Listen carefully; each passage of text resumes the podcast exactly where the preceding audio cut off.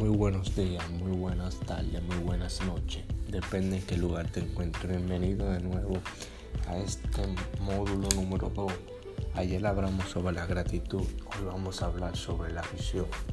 ¿Qué te gustaría tener en la vida? ¿Qué tú quieres hacer en la vida? ¿Cómo tú puedes determinar tu visión a determinado tiempo?